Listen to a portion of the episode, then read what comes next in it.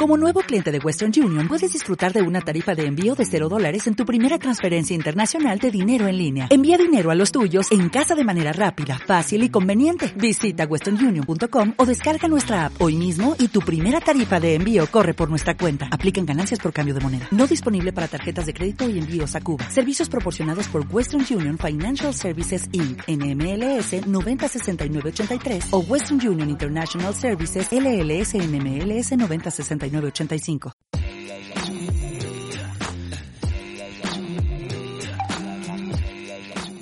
Estás escuchando 360, el podcast de Lewis. Lugar en el que compartimos nuestras ideas para integrar mejor tus estrategias de marketing y comunicación.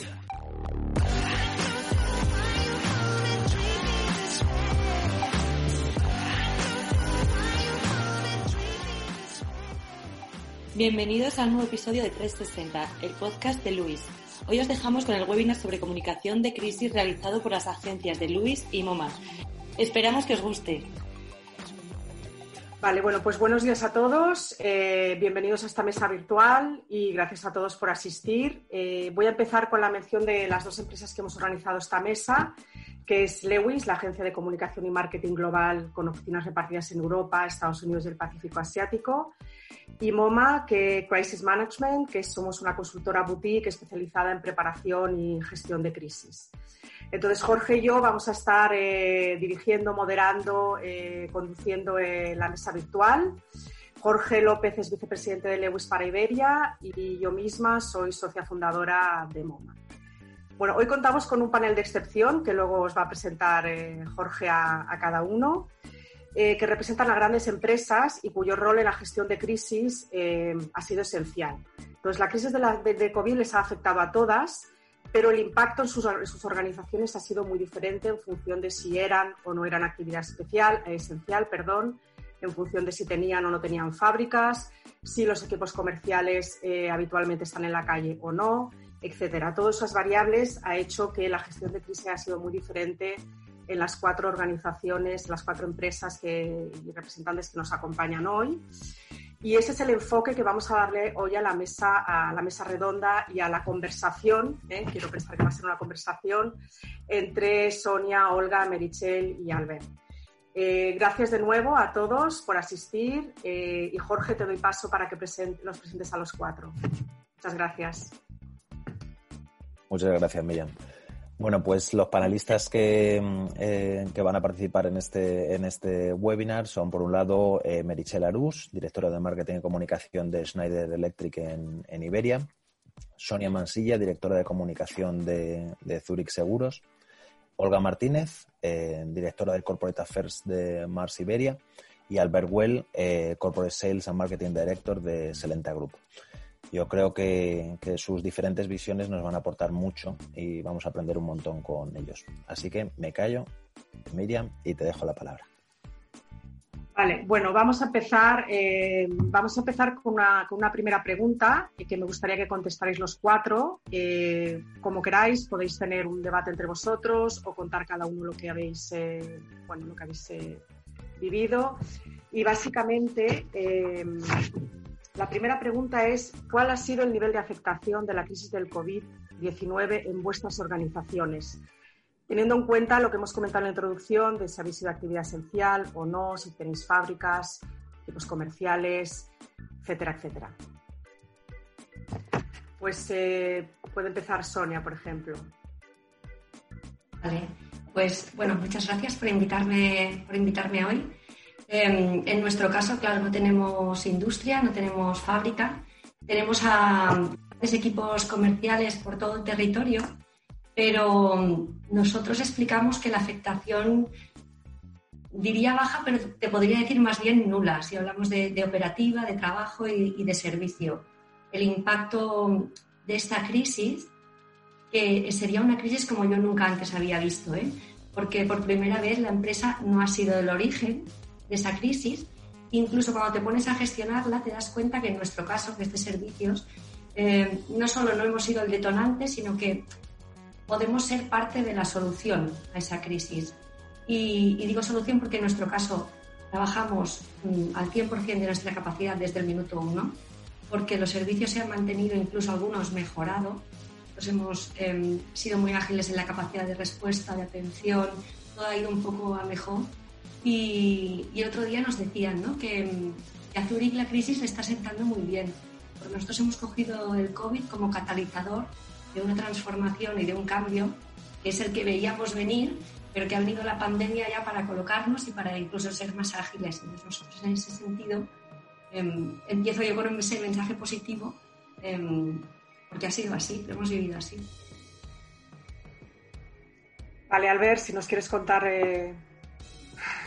bueno, yo vengo del sector hotelero, entonces voy a intentar ser muy positivo, pero evidentemente al otro lado de Sonia, nuestra afectación es total, ¿eh? total.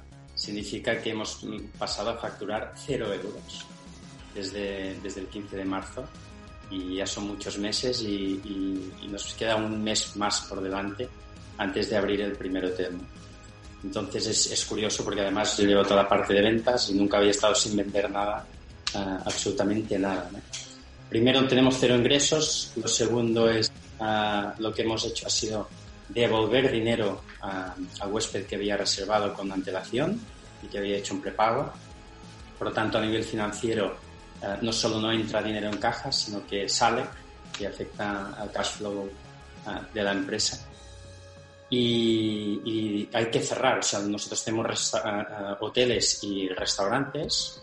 Algunos restaurantes están en los hoteles, otros no, porque tenemos partnerships pues, con Hard Rock, uh, Nicky Beach, etcétera, o con Nobu.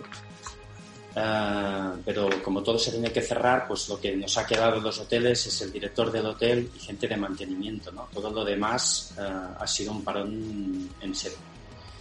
Y después, básicamente, lo que hemos tenido que reactivar ya de inmediato ha sido la comunicación, porque si os podéis imaginar, tanto para los huéspedes como para los empleados, ha sido un momento muy chocante y muy intenso en comunicación. ¿eh? Porque los empleados desconocían todo lo que les iba a pasar y por lo tanto había muchos nervios. Uh, los huéspedes, pues hay gente que estaba a punto de coger un avión, que tampoco podían coger el avión. Uh, entonces ha sido la gestión de la comunicación, yo diría, y de las emociones de, de toda la gente, quizás los dos puntos uh, más relevantes. Muy bien, gracias, Albert. Eh, Merichey, nos cuentas tú en Schneider cómo... Buenos días. Pues en nuestro caso, Schneider Electric, estaríamos en un punto híbrido. Tenemos la mitad de, nuestro, de nuestra gente, que básicamente son funciones comerciales, pero tenemos una fuerte presencia fabril.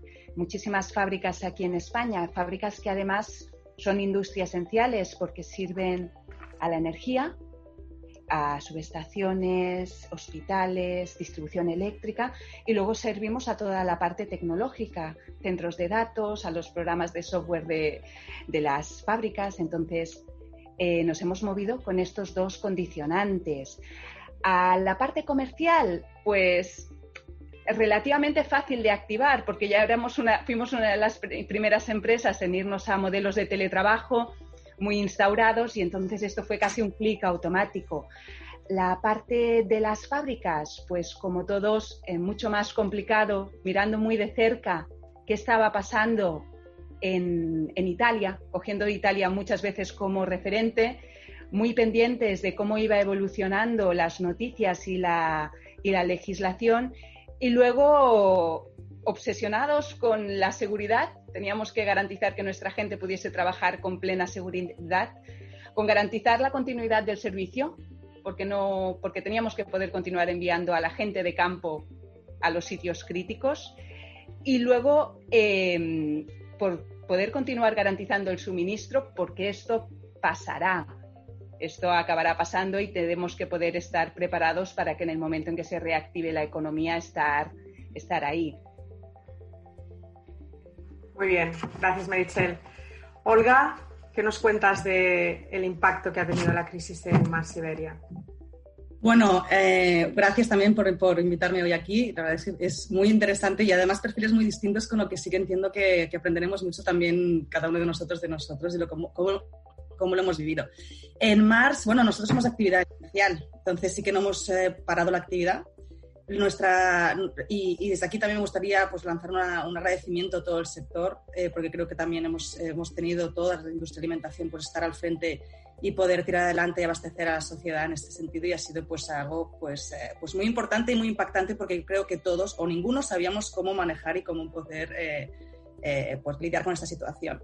En Mars además se une que somos un grupo de empresas que tenemos por un lado Mars, Mars Iberia, ¿no? que comercializamos lo que es caramelos, chicles, toda la parte de comida de, animales, donde tenemos fábrica, pero también tenemos Cafosa, empresa como base, tenemos Anicura, hospitales veterinarios, y tenemos Royal Canin. Entonces, claro, son, son distintas em, empresas dentro del mismo grupo que yo creo que tienen una particularidad que, es, que hemos tenido también que gestionar la crisis de distintas formas, con distintas necesidades y muy unidos. Que yo creo que para mí esta es la palabra clave de esta crisis, la unión, la solidaridad y el trabajar en equipo, que creo que es lo que nos está llevando a todos al éxito la solidaridad de trabajo en equipo. Entonces, la manera de gestionarla pues, ha sido, ha sido pues, eh, muy importante. La afectación nos ha afectado, pues, evidentemente, Canal Impulso. Canal Impulso ha sido un canal que se, que se ha visto muy impactado en este sentido. A nosotros nos ha, pues, nos ha afectado y ahora tenemos que trabajar mucho junto con ellos, con el canal, para poder seguir adelante y poder eh, pues,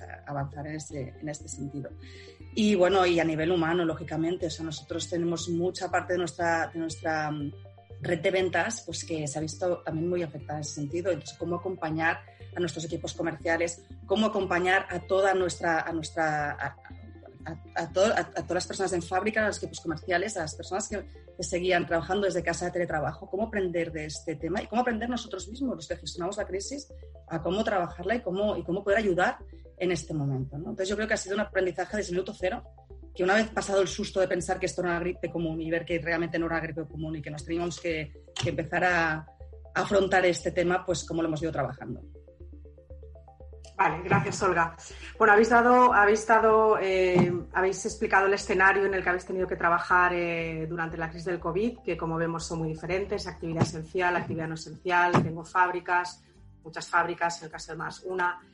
Em, equipos de venta, etcétera. Entonces, a mí me gustaría ahora, aunque habéis dado ya todos alguna pincelada, que nos expliquéis em, cómo, cómo, se ha gestionado la crisis, qué instrumentos habéis, eh, habéis utilizado, cómo os habéis organizado internamente, eh, qué protocolos habéis, eh, habéis tenido para gestionar pues, a los trabajadores, clientes, etcétera.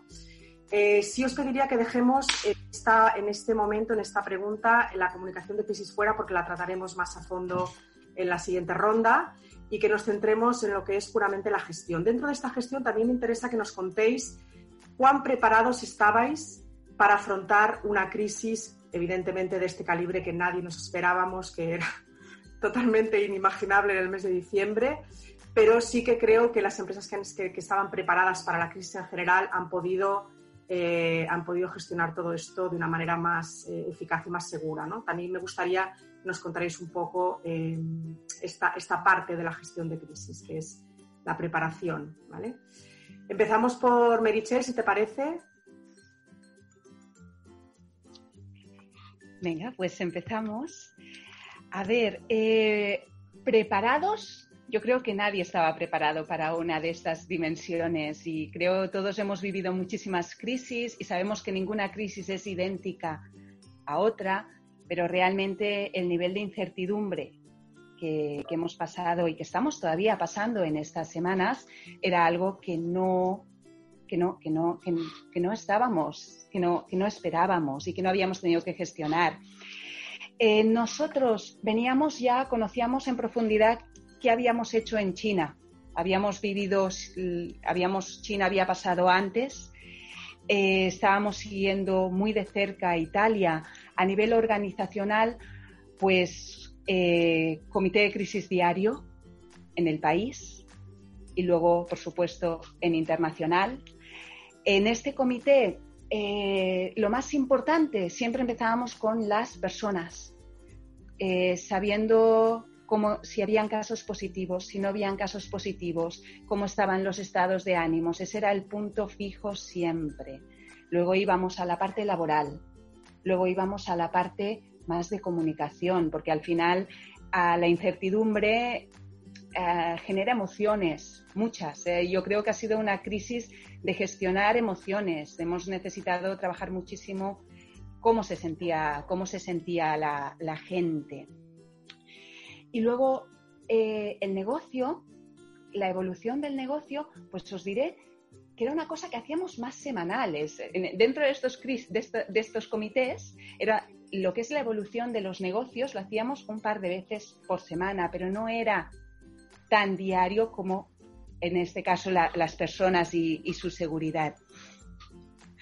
A nivel de preparación, creo que aquí lo que ha sido un lujazo ha sido los compañeros de a bordo creo que la mejor preparación era tener eh, pues unos compañeros de recursos humanos fuera de serie, unos equipos de salud y prevención estupendos, unos financieros que han reaccionado rápido.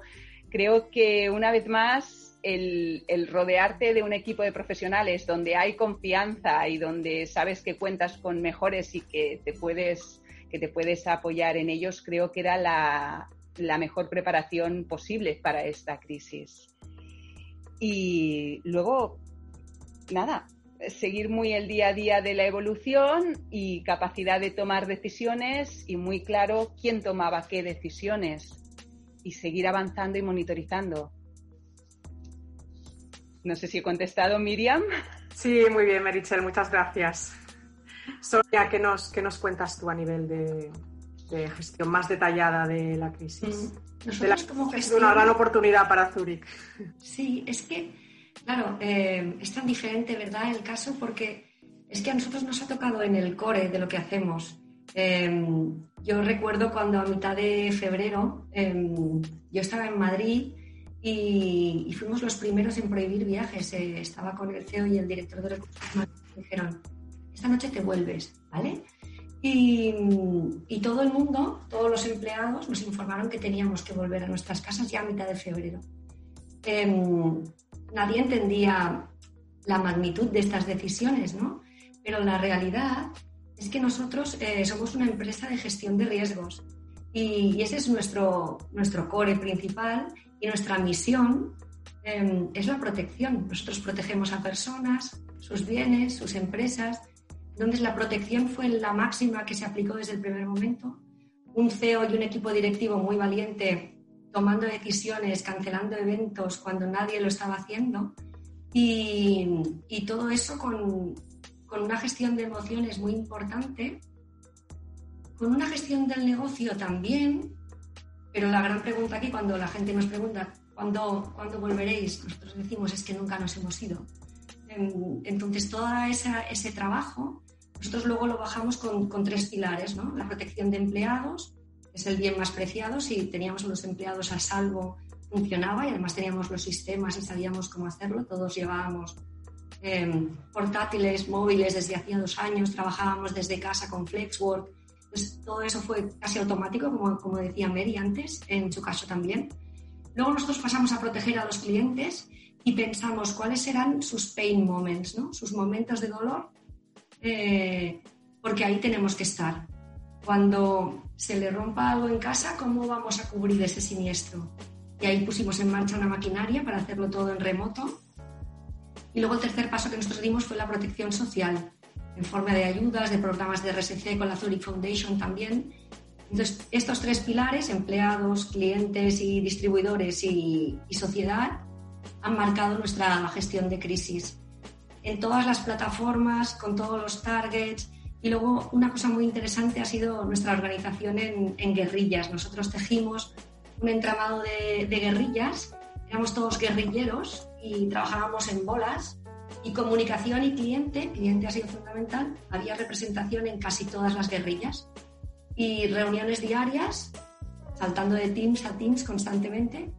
Y cogíamos la información y luego disparábamos hacia adentro, hacia afuera, hacia distribución. Entonces nos hemos convertido en guerrilleros, eso ha funcionado tan bien que se va a quedar, por supuesto, y, nos hemos convertido eso en, gente muy agile y en formato agile. Gracias, Sonia. Olga. Pues coincido, con, las dos, así que voy a aportar un poquito menos porque yo creo que está todo casi dicho, ¿eh? pero sí que creo que coincido mucho en el tema en que ha sido una crisis global, una crisis mundial. Nosotros operamos en más de, de 80 países y es, y es verdad que aunque sucedió en China primero y pudimos aprender cosas, sí que nosotros junto con Italia éramos países que estábamos como viviendo la afectación de una forma más, en ese momento, ¿no? cuando empezó todo, pues más, más, más, eh, más importante que, que, a nivel pues, a Estados Unidos, donde tenemos los headquarters. Entonces, ¿qué sucede en Mars? Eh, que bueno, las crisis las manejamos cuando es una crisis local, la manejamos a nivel local y reportamos a nivel regional, ¿no? Cuando, es, cuando afecta a más países se, gestiona a nivel regional y se reporta a nivel global, y cuando es algo en este, con esta dimensión se gestiona a nivel global. Pero ¿qué sucede? ¿Qué ha sucedido? Pues que a nivel local a veces pues, teníamos eh, impactos más importantes que que sucedían en, en, a nivel global donde se manejaba, ¿no? en Estados Unidos en nuestro caso. Entonces, claro, hemos aprendido todos mucho de eso también, de cómo podemos ayudarnos entre, entre países aportando información y cómo los éxitos o cómo el manejo de una crisis en un país pues pueden ayudar y marcar la diferencia en el país próximo, ¿no? En este caso, pues como hemos ido viendo que ha ido evolucionando, veíamos rankings, ¿no? Donde estaba UK número 4, luego número 5, número 3, cómo íbamos todos evolucionando y cómo nos hemos ido ayudando los equipos, eh, en este caso de Mars, entre nosotros ha habido una unión muy importante también. O sea que yo creo que el manejo también de equipos internacionales para la gestión de esta crisis, en nuestro caso, ha sido clave. Eh, y bueno, y lo que comentaba antes, eh, la, la, particularidad que tenemos en Mars Iberia, ¿no? Eh, tenemos distintos negocios, como he dicho antes. Entonces hemos tenido que, que montar equipos multidisciplinares, siempre, y coincido en, en lo que decía Meritxell, eh, con equipos de recursos humanos y corporate y comunicación muy unidos, eh, trabajando juntos. Eh, nosotros le llamamos equipo One Mars, ¿no? Y, y cómo hemos, nos hemos ido bueno, al principio era cada día, nosotros sí, Sonia, cada día nos, nos veíamos y, y, teníamos reuniones diarias, luego lo hemos, lo hemos ido extendiendo eh, a, a, menos periodicidad porque ha ido todo pues bajándose o estaba mejor controlado, por tanto ha habido menos necesidad de tanta, tanta reunión y, y segui, seguíamos los procesos, pero sí que es verdad que han sido trabajos de recursos humanos y comunicación muy unidos. Y bueno, eh, Miriam, decías que no entrásemos en, en, en, temas, ¿no? Pero yo creo que hay, hay un tema en concreto de la... Sí, sí, sí, no, lo que quieras. Lo no, único que tenemos la comunicación eh, como una, pregu una pregunta para la ronda. Sí, no, parece que ha sido un tema que yo no sé cómo lo habéis visto vosotros, pero lo lanzo aquí también, y ha sido y el, el, manejo de los datos, el manejo de los datos que teníamos para poder ver el nivel de contagio, no contagio, cómo evolucionaba también la crisis. Eh, que esto yo creo que para los equipos de, gestión, y aquí dejadme que nombre a una persona de mi equipo que ha sido clave en esta gestión, que es Agustina Salazar Pobre, que estaba cada, que manejaba los datos, bueno, manejaba la, crisis eh, en, un modo muy destacado, pero este tema yo creo que lo hemos sufrido bastante también. Cómo el manejo de datos ha tenido un impacto y cómo también ha influido en la toma de decisiones. En, en, datos me refiero a datos de PCRs, datos de, que nos daba el gobierno, ¿eh? hablo de gobiernos administraciones, cómo esto también ha tenido un impacto. Perdonar que igual no he sido clara ahí. Y bueno, eh, y no entraré ya más en detalle de cómo han ido los, los, los, la, la, la comunicación porque lo hablaremos después. Muy bien, gracias, Olga. Albert, cierras tú esta, esta ronda.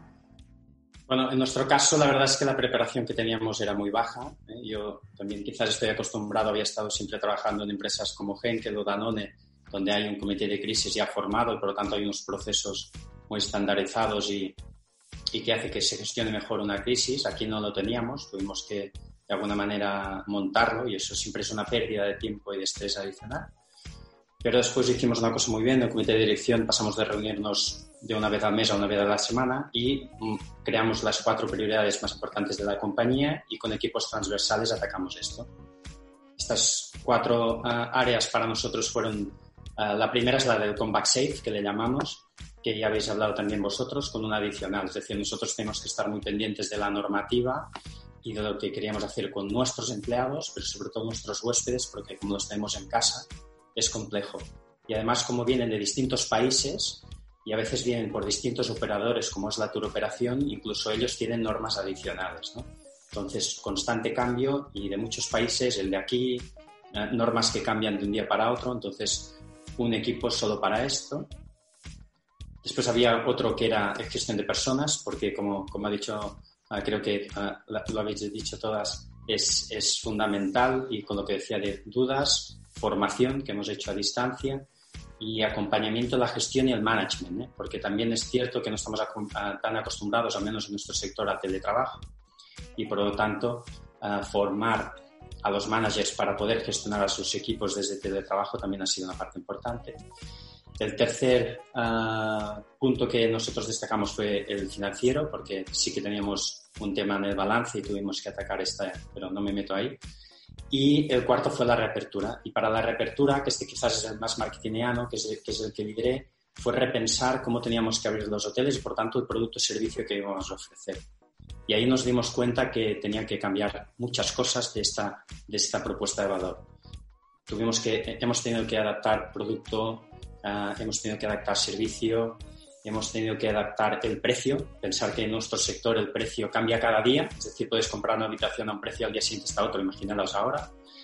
Uh, todo esto teniendo en cuenta el coste, siempre foco al GOP, por lo tanto el precio, el coste, este, nuevos ajustes de producto o servicio tenían que, que dar un GOP positivo. Uh, y después la comunicación. Y en cuanto a comunicación, solo destacaría una cosa aquí, y es que es muy importante porque se ha hablado mucho del de Compact Safe en nuestro sector, de vender seguridad, y muchas de las preguntas que me hago yo y que creo que mucha gente debería hacerse, al menos en mi sector, es um, dónde voy a meter ese foco. ¿eh? Lo meto en el beneficio, la reason why, en el insight, dónde hablo de, de, del COVID, ¿no? Porque uh, parece que muchos dicen, oye, no, es que lo que tienes que vender es seguridad, ¿no? Casi el beneficio, ¿no? Ven a mi hotel porque es el más seguro del mundo. ¿Por qué? Porque tengo todo esto. Y esto es casi un hospital, ¿no? No sé si es mejor hablar de tendrás las mejores vacaciones y tratarlo como una reason why, ¿no? Decir, oye, ¿por qué? Porque tenemos las mejores piscinas, la mejor localización y porque puedes estar seguro. Son cosas de estas en las que no pensaba, pero el marketing mix hemos tenido que reajustar muchísimo. Y estamos en ello, ¿eh? seguirá cambiando día a día. Vale, muy bien. Eh, gracias, Albert, y gracias a los cuatro por esta, por esta ronda. Antes de pasar a la comunicación, una pregunta. A nivel de equipos de gestión de crisis, comités de crisis, guerrillas, las guerrillas de Zurich, etcétera, eh, o todo el equipo de crisis de Walmart, eh, como lo llaman internamente, mm, ¿seguir reunidos? O sea, ¿sigue funcionando? Porque ahora estamos en un momento de stand-by, digamos, stand-by de crisis pero todos sabemos que se está anunciando una segunda ola, no sabemos si tendremos que volver al confinamiento parcial, total, esperemos que no. Eh, ¿Cómo estáis gestionando ahora mismo este momento latente y el posible futuro que no sabemos qué va a pasar, pero pueden pasar cosas? ¿Siguen los equipos operativos? En, en nuestro caso, sí. En nuestro caso, siguen y seguirán durante seguramente un par de años, porque no esperamos recuperar la normalidad hasta entonces y las legislaciones cambian mucho y los rebrotes no solo nos afectan los de nuestro país, sino de los países emisores. Si pasa algo en UK, pasa algo en USA, afecta. Entonces, uh, y la legislación que decía nos cambia y, los, y, y, y nuestros proveedores de, o, o clientes uh, nos exigen uh, más y más, entonces sí, seguirá activo durante mucho tiempo. Quizás como, no sé quién lo ha dicho, si Sonia o, o Olga, con, no sé si con la misma frecuencia, la reduciremos un poco porque fue muy estresante todo el arranque, pero seguirá. Vale. Bien, seguimos. Sonia. No con la misma frecuencia eh, que decía Albert. Hemos pasado de tener los diarios a tenerlos semanales. Eh, los estamos mejorando un poco en, en operativa y en, y en formato de, de, estructura, ¿no? de toda la gestión de datos, de contenidos, de personas que participan y que luego se comparte que hay ahí. Pero seguimos activos porque nuestro plan de, de vuelta a la normalidad eh, o de vuelta a las oficinas, que nunca nos hemos ido, eh, sigue, sigue, es bastante conservador. Eh, y entonces nosotros lo tenemos previsto a largo plazo, con lo cual esto no nos impacta especialmente que haya rebrotes, los teníamos incluso previstos, te diré. Muy bien. Merichey. Pues como todos, por supuesto, seguimos con menos, con menos frecuencia. Creo que los del domingo ya, ya se han cerrado. No, pero seguimos, seguimos con, con menos frecuencia, aproximadamente una vez semanal. Y, y, luego, lo que sí que es verdad, que ya hace unas semanas estuvimos trabajando en estos comités en escenarios, en qué puede pasar para tal, con tal de podernos mover con, pues, con mucha agilidad y ver qué variables teníamos que seguir muy de cerca en estas semanas para, para poder anticiparnos a, lo que pueda venir. Muy bien. Olga.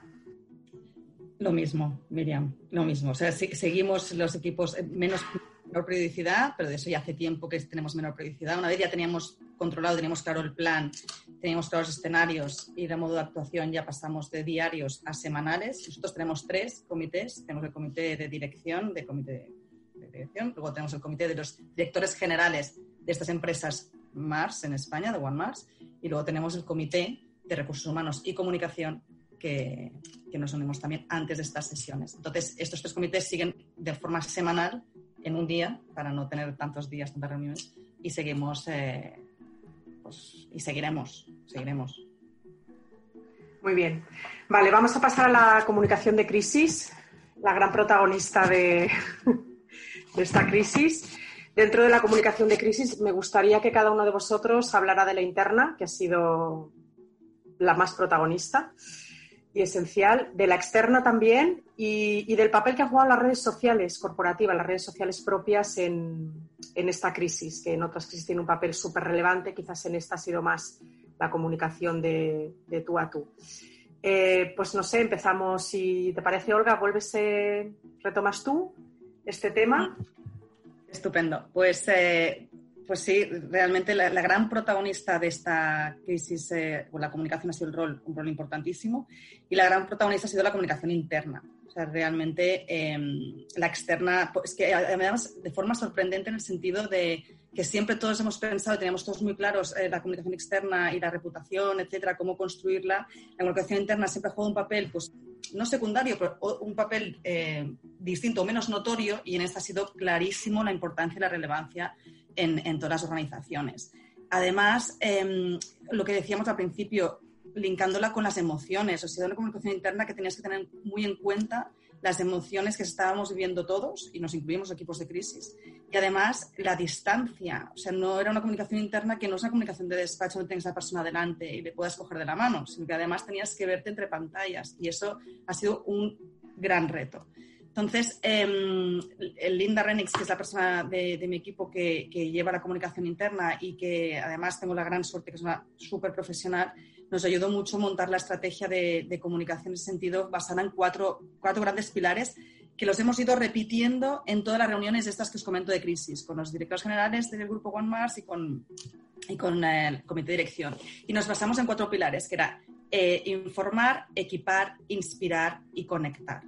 Y dentro de estas cuatro palancas teníamos que tener planes claros para nuestra organización, en la que pudiésemos ayudar a la gente a entender, a informarles de cómo está la situación día a día, de equiparles a los line managers, a los managers para poder a sus equipos también darles información y contenido para que ellos pudiesen estar, eh, bueno, pues sentirse arropados y con información útil y necesaria, inspirarles. Pues, ¿cómo pueden inspirarles? Pues inspirarles a través de cómo Mars, a nivel de sus valores, su cultura, eh, ponían valor todo lo que estamos haciendo. Eh, y hablo, pues, eh, lo que hemos hecho todas las compañías en temas de responsabilidad social corporativa y en la parte de conectar, o sea, hacer pasárnoslo bien dentro de esa situación, que ha sido un valor súper importante también. Pero siempre pensando en qué cosas podíamos, vídeos, em, eh, planes de fin de semana, de, bueno, planes de fin de semana virtuales, claro, ¿no? Pero bueno, con, con, actividades, con ideas para los niños, para los padres, para, en fin, para todos. Entonces yo creo que esta ha sido eh, una estrategia muy positiva, que se ha mantenido, se mantendrá y que, y que ha dado un valor muy importante. A nivel externo hemos decidido hemos decidido mm, pues, eh, no poner foco, porque ahora no era lo importante. Lo importante era nuestra gente, lo importante era parar realmente y, ser cómplices de la no propagación, o sea, ser muy conscientes todos de la importancia y de cuidar a nuestros clientes y proveedores, no forzar nada.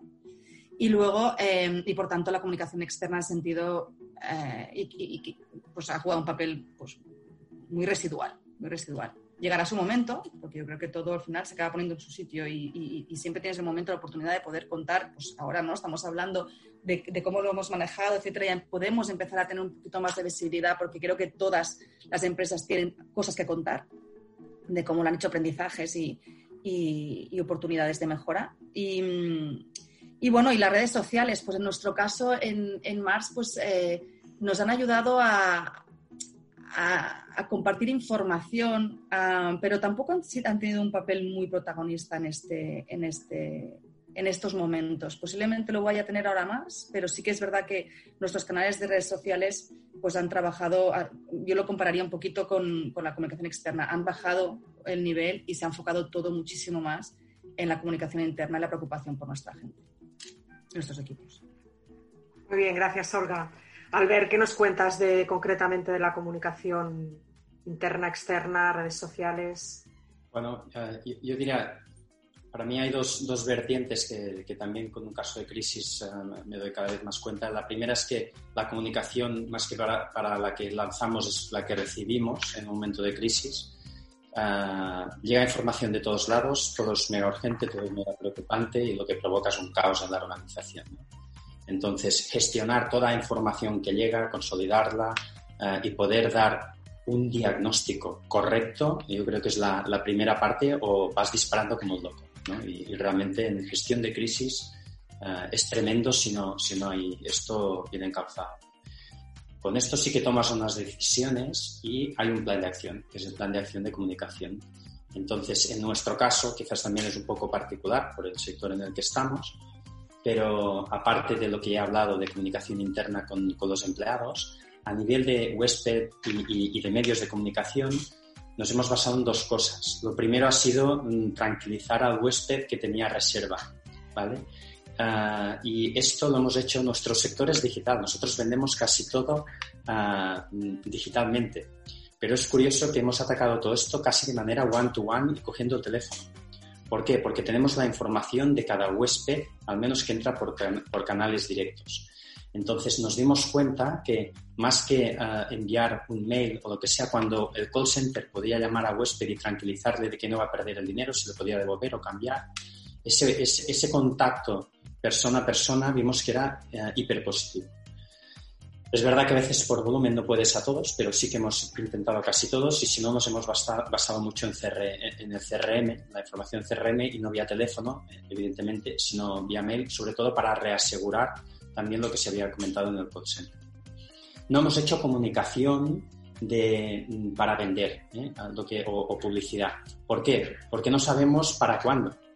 Eh, no tenemos claro cuándo vamos a abrir los hoteles. Por lo tanto, ahí sí que, como aún he comentado, hemos frenado muchísimo esa comunicación. Y lo que hemos usado en las redes sociales eh, es más una comunicación corporativa, de que estábamos ahí, de que nos estamos preparando eh, para una vuelta segura, de que podrían volver a disfrutar de nuestras instalaciones, etcétera, pero desde un punto de vista más corporativo, ¿no? con, con un mensaje de todos los hoteles unidos y hablando un poco más como, como grupo a la que sepamos que podemos abrir, entonces sí que volvemos con la inversión y ahí es donde os comentaba que será importante definir muy bien uh, el mensaje, ¿no? Donde hacemos más foco con el tema del COVID, en el beneficio, el reason why o lo que sea.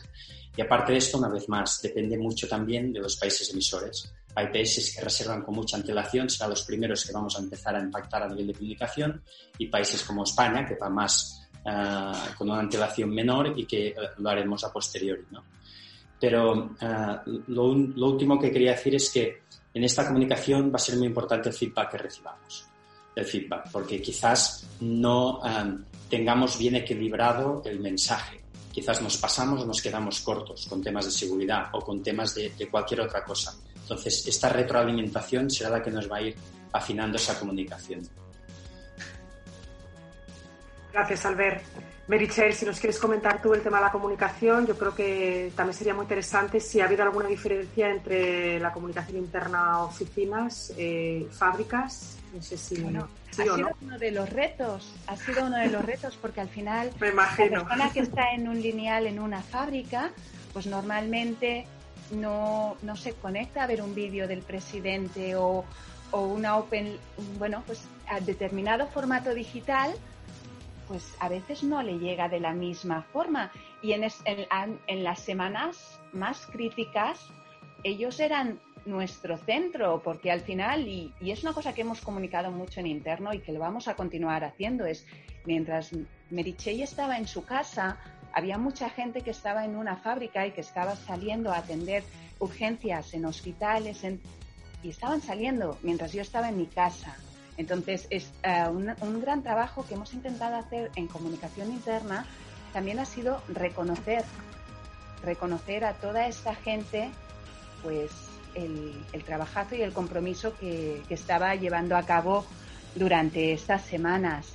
A nivel de formatos, pues hemos tenido que explotar formatos distintos. Hemos tenido mensajes por, por megafonía en las fábricas del presidente.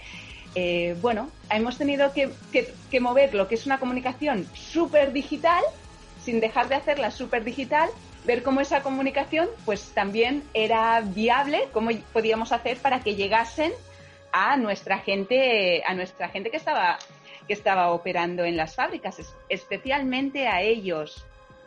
Comunicación interna yo creo que ha sido el gran tema de esta crisis. Mucho reconocimiento, muchísima transparencia. En un momento donde había mucha incertidumbre, no queríamos generarles más incertidumbres. Lo que sabíamos, lo sabíamos, lo que no decíamos, que no. Hemos querido ser muy transparentes. Y luego, como Olga decía, hemos querido dar visión, inspirar, porque al final em, detrás, detrás de esta crisis vemos una digitalización, vemos una mayor preocupación por el cambio climático. Es, bueno, pues hay, que, hay que saber cómo salimos reforzados y cómo ayudamos a la empresa española a reforzarse. A nivel externo, Olga, pues muy parecido a vosotros. Me ha sorprendido.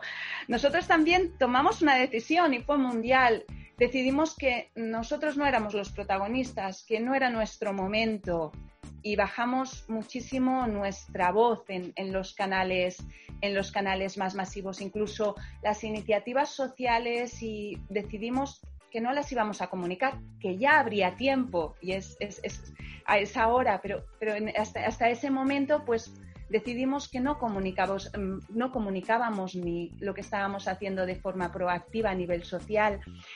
Y luego lo que sí que hicimos, estar muy cerca de nuestros clientes, mucho, de nuestros clientes y de nuestros proveedores.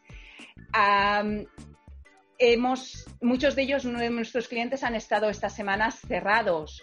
Ah, hemos aprovechado para, para, las formaciones, para todas esas certificaciones que tenían que estar. Con algunos clientes hemos diseñado los tracks formativos de sus equipos juntos para que pudiesen continuar formándose en casa. Creo que en un mes llegamos a hacer 120 webinars, en plan 120 sesiones online de formación y para, clientes.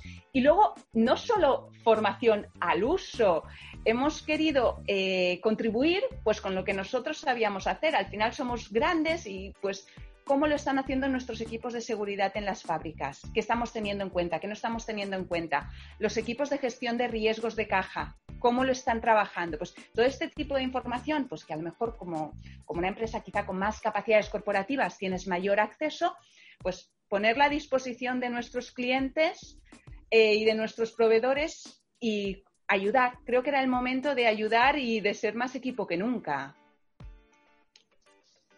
Muy bien, Merichel, gracias. Sonia, cierras tú esta ronda sobre la comunicación de crisis.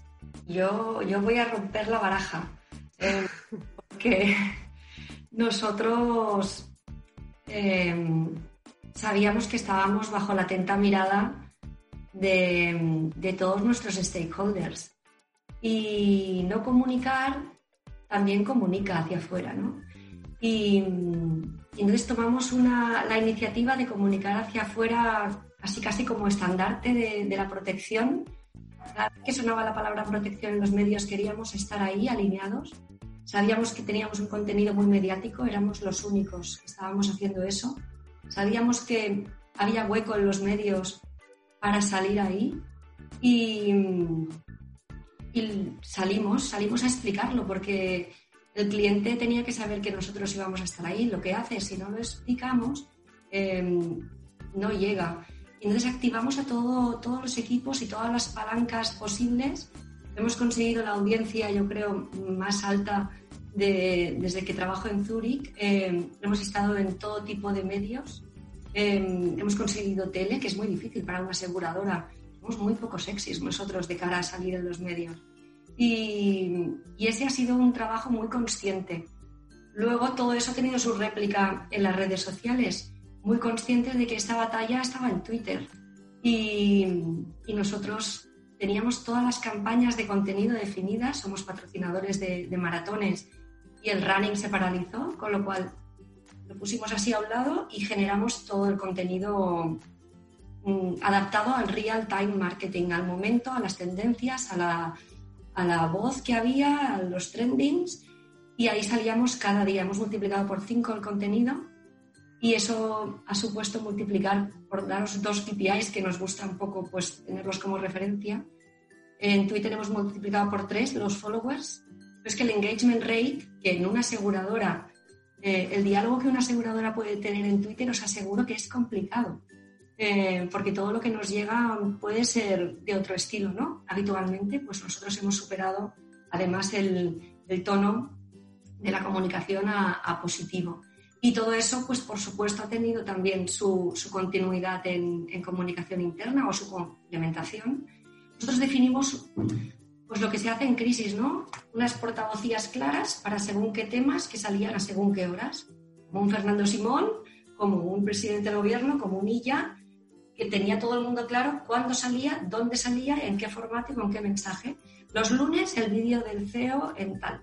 Los miércoles los boletines para toda la organización. Los viernes, el cierre de semana, teníamos una continuidad en todo tipo de plataformas. Nosotros trabajamos con Workplace by Facebook y la red interna estaba en marcha, pero la red social interna estaba echando humo.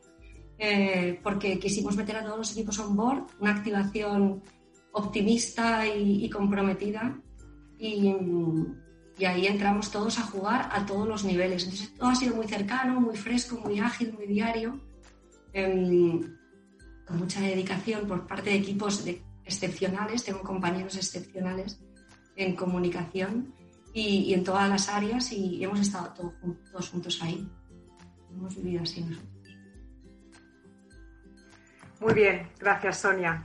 O sea, puntos de vista diferentes y estrategias diferentes. Eh, vamos contigo, abrimos la siguiente ronda con la siguiente pregunta. Bueno, con la última ya. Tenemos eh, cinco minutitos para ya eh, cerrar vuestras intervenciones y dar paso a las preguntas de los asistentes. ¿Cuál sido el learning? El learning, ¿eh? y digo bien el learning de esta crisis, de esta gestión de crisis, de esta crisis para, para vosotros como profesionales de la comunicación como profesionales, de, como responsables de la comunicación en vuestras organizaciones y de la comunicación de crisis? ¿Cuál sería el learning? Pues me voy a las personas. Es que yo creo que estar con gente que está comprometida y que sabes que van a dar lo mejor de ellos mismos en momentos en cuando realmente es necesario, pues para mí es el gran learning es si vivo otra crisis, quiero vivirla con los mismos. Muy bien, Albert. Uh, estoy de acuerdo con las personas, en vaya por delante, ah, pero para mí eh, también uno de los niveles importantes es el cambio. ¿eh? Eh, con esta crisis hemos cambiado muchas cosas que queríamos cambiar y que nunca llega el momento de hacerlo, y ha sido el momento de hacerlo, y otras best practices que hemos puesto en marcha que se van a quedar. ¿no? Entonces ha sido un momento de apertura al cambio, escuchar a mucha gente que a veces no escuchas tampoco porque no tiene acceso y de un refresh de, la compañía y, espero que muchas best practices queden ya de por vida, ¿no? hasta que haya otro cambio y se vuelvan a adaptar. Muy bien. Sonia, ¿el tuyo? En, nuestro caso yo creo que ha sido un poco el el core del manual de cualquier gestión de crisis de, anticipar el momento y de planificar escenarios. Nosotros la anticipación creo que ha sido la clave absoluta de todo. Por supuesto, equipos excepcionales, muy ágiles además en la toma de decisiones. El trabajo en guerrilla eh, ha sido la otra. El foco en, en, cliente, que todos nos llenábamos la boca, pero ha habido una pandemia y lo ha puesto en medio. Ese sería sería el tercero, y luego la organización, súper metódicos. Em, somos un, equipo muy de, también aquí hay mucho ingeniero, mucho actuario, mucho, eh, mucha gente que está acostumbrada a trabajar de forma muy metódica y, yo soy una fan del, del, orden y de la organización y creo que ha sido clave para la agilidad, para ir rápido y para funcionar. Gracias, Sonia. Olga. Pues yo también me quedo con las personas, con, el, con, la generosidad, con el vuelco que hemos tenido todos como personas y que se demuestra una vez más que, el, humano es, es, bueno, o sea, nacimos buenos, nos volvemos, nos vamos convirtiendo, pero somos buenos de naturaleza. Y eso es, eh, como que todo lo cambia todo. El equipo que he tenido, yo lo mismo, o sea, si volviese a tener una crisis, volvería a vivir con el, con el mismo equipo. Y, luego yo creo que el, el, teletrabajo, y ha sido gran learning, yo creo que el teletrabajo funciona para los que, se, los que no están en fábricas y el primer que, esto ha cambiado menos, pero los que el teletrabajo funciona, yo creo que es algo que se debe, que va a quedar, que se va a quedar y que es el gran learning también, que todos poníamos en duda. Entonces ahí el, valor de la transparencia, el valor de, de, la... Bueno, sí, de la transparencia y, de, y de, la confianza en el, en, el, en el teletrabajo, yo creo que se va a quedar. Es un gran learning también. Muy bien, pues eh, con esto acabamos. Algo que vuestras intervenciones, algo que queráis añadir alguno, alguna cosa. ¿Queréis añadir algo más? ¿No? ¿Está bien? Bueno, pues muchas gracias a los cuatro. Eh, bueno, yo creo que ha sido súper interesante escucharos y las diferentes experiencias, los diferentes approach. Y bueno, ahora nos quedan eh, diez algo más de diez minutitos. Jorge, si te parece, damos paso a las preguntas de los asistentes para que aquí las contestáis quien queráis, eh, vosotros os organizáis. Muy bien. ¿Vale? Vale, gracias Miriam. Eh, recordamos a los asistentes eh, que pueden hacer también sus preguntas a través del chat. ¿vale? Las estoy recogiendo yo, las estamos recogiendo y, y las transmitimos. Eh, hemos recogido algunas. una respecto a un comentario que ha hecho Albert sobre el marketing mix. Eh, Albert me preguntan o nos preguntan, más bien a ti, pero bueno, eh, os invito a los demás a que contestéis.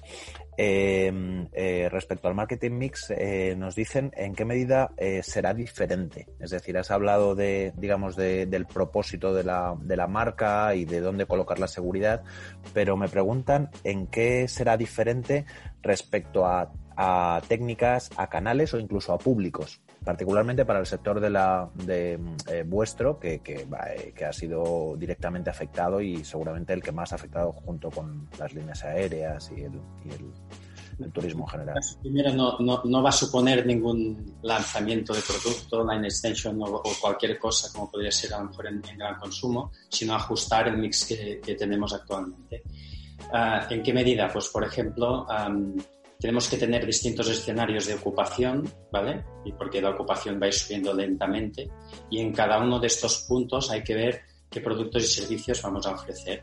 Significa que un hotel, que tenemos hoteles muy grandes, algunos de, de más de mil habitaciones, ¿vamos a tener todos los restaurantes abiertos desde el momento uno que esperamos una ocupación del 30%? Pues no. ¿Vamos a tener servicios de 24 horas que a lo mejor en lugar de 24 los vamos a tener que acotar un poquito más? Pues sí. ¿Vamos a tener que reforzar temas de, de limpieza que van a ser mucho más que antes también. Uh, incluso preguntando mucho al, huésped, ¿eh? porque tanto podéis pensar que una habitación, por ejemplo, se puede uh, lavar más de una vez al, día para desinfectarla, como Hard Rock, que nos ha propuesto de preguntar a la gente uh, si quieren que entremos. Porque a lo mejor es no entres ni una vez a limpiarla, porque prefiero que nadie del personal entre en la habitación. Entonces, a nivel de producto es esto a nivel de precio también. ¿Por qué? Porque si tengo más restaurantes abiertos o menos, doy más servicios o menos, tengo que ajustar el precio. Tengo que ser coherente uh, con ello. ¿no? Y después, en cuanto al. Uh, creo que también preguntaba al target, lo digo para ir un, un poco rápido y no alargarme, ¿eh? pero. Uh, claro, tenemos hoteles que están dirigidos, pues porque sean vacacionales y por, por el tipo de hotel y temporada del año, pues va dirigido a, a gente mayor, ¿no? Y eh, otros los tenemos dirigido a familias. Uh, pues es distinto. Es distinto lo que todas las medidas de seguridad que tenemos que tomar en uno u otro sitio, ¿no? Y uh, el tema de la uh, densificación de, del huésped.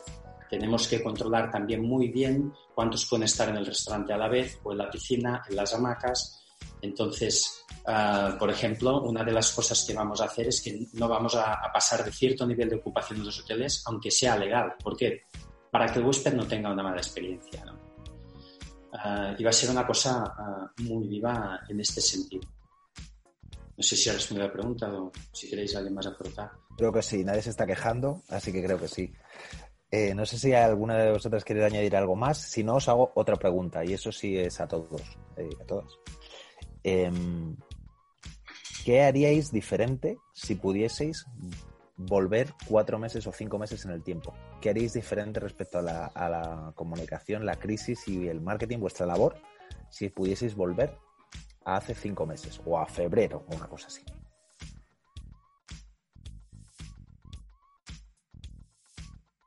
Em, eh, invito a cualquiera de vosotros a que, a que responda.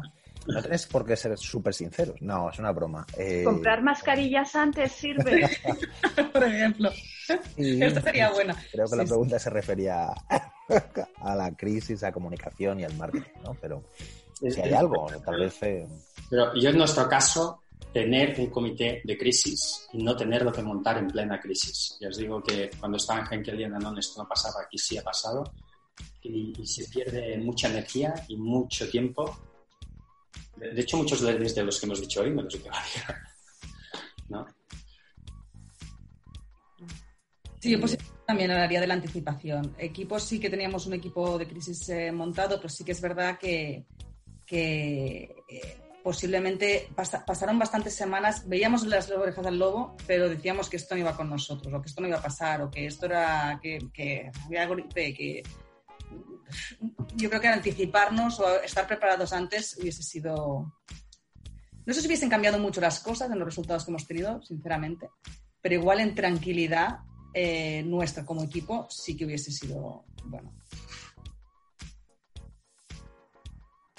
el resto no volvería en el tiempo, prefiere vivir el presente, por lo que entiendo. No, hombre, yo creo que siempre que miramos hacia atrás en una crisis, pues lógicamente vemos miles de aspectos que, que piensas, ostras, si hubiese estado preparada. Es nosotros, por ejemplo, dentro de las grandes noches, recuerdo eh, la noche de los proveedores eh, para comunicar a nuestros proveedores que podían venir a, tra- a traernos, a suministrarnos porque éramos industria esencial. Y vuelves la vista atrás y dices, mm, bien preparados, bien gestionados, pues hubiese sido mucho más fácil lo que fue una noche de locura. Es decir, yo creo que en todas las crisis encuentras, lo miras con perspectiva y encuentras muchas cosas que mejorar. Hubo muchas veces que experimentamos, es, porque nos encontrábamos en situaciones que no habíamos tenido que hacer. Pues nosotros nunca montábamos una open line de hoy para mañana para todos los trabajadores. Esto se hacía con tiempo, con unos sistemas, con, un, con unos backups de cobertura y de repente te veías en tu casa mm, organizando algo que pues no, no tenías, no estabas acostumbrado a hacerlo. Yo creo que, hombre, si ahora nos dan un poquito mejor a todos, como mínimo un poquito menos, menos nervios, todos pasaríamos, pero, pero en, de forma general creo que la labor que se ha hecho y así, y hablo muy, muy en transversal en todas las empresas, creo que las empresas pueden estar orgullosas de cómo lo están gestionando. Creo que en este sentido se lo han puesto muy en la espalda, ¿vale? Y ahora ya es más a título personal. Creo que las empresas nos hemos puesto muy en la espalda la gestión de esta, de esta crisis y creo que, que podemos sentirnos un poquito orgullosos. Muy bien, pues recojo un, algunas preguntas de algunos eh, usuarios, así que espero que los participantes me perdonen, que no es exactamente la pregunta que han hecho, pero es que como hay varias que son eh, parecidas, eh, eh, que tienen que ver básicamente con las enseñanzas en positivo y en negativo que, habéis adquirido. Eh, la voy a intentar resumir en, en respecto a qué, qué habéis ganado en vuestras organizaciones y en vuestra función, me refiero, eh, y qué habéis perdido con, con esta crisis.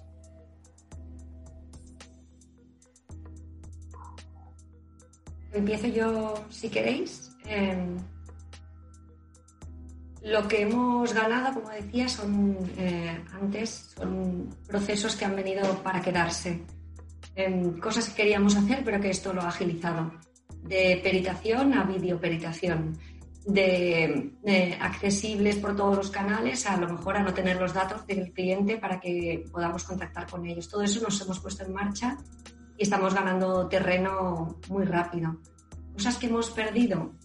Eh, yo creo que todos un poco a nivel personal hemos perdido al estar trabajando desde casa, en algunos casos con niños, hemos perdido ese momento de desconexión digital, de, de tiempo familiar que sí que lo hemos cuidado, por otro lado, en, demasía cuando teníamos esa disponibilidad.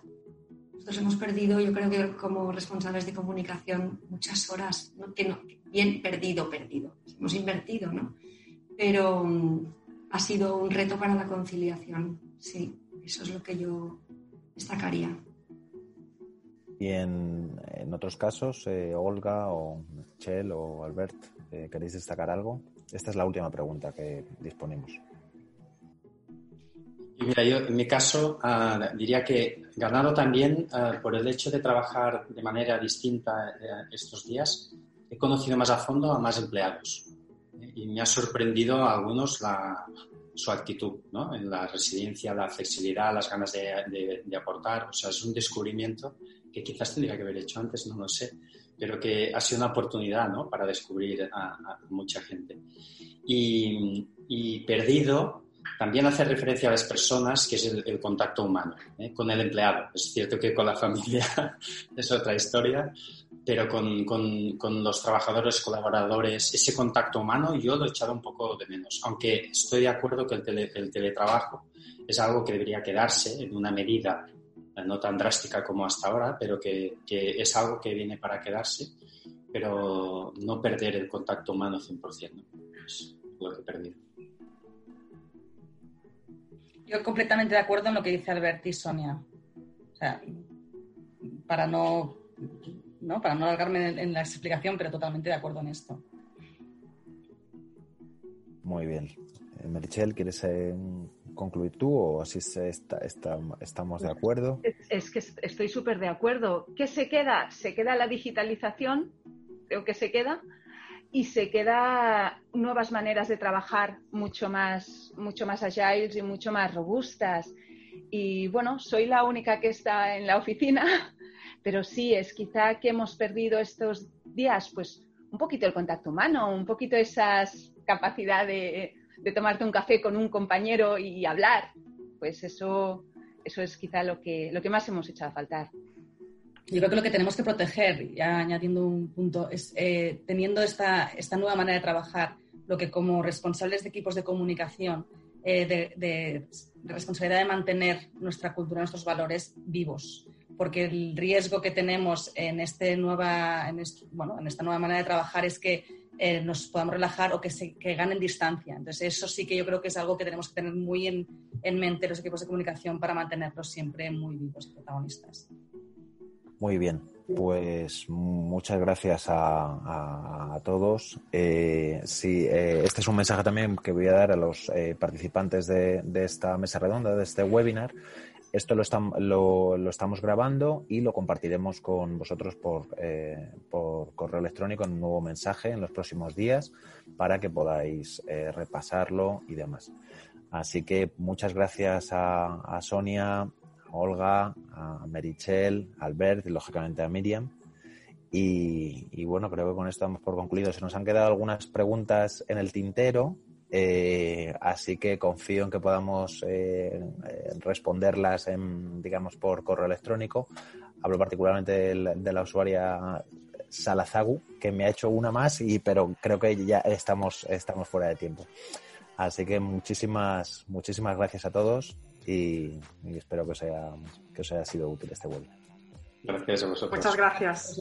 Adiós. Gracias a vosotros. Hasta pronto.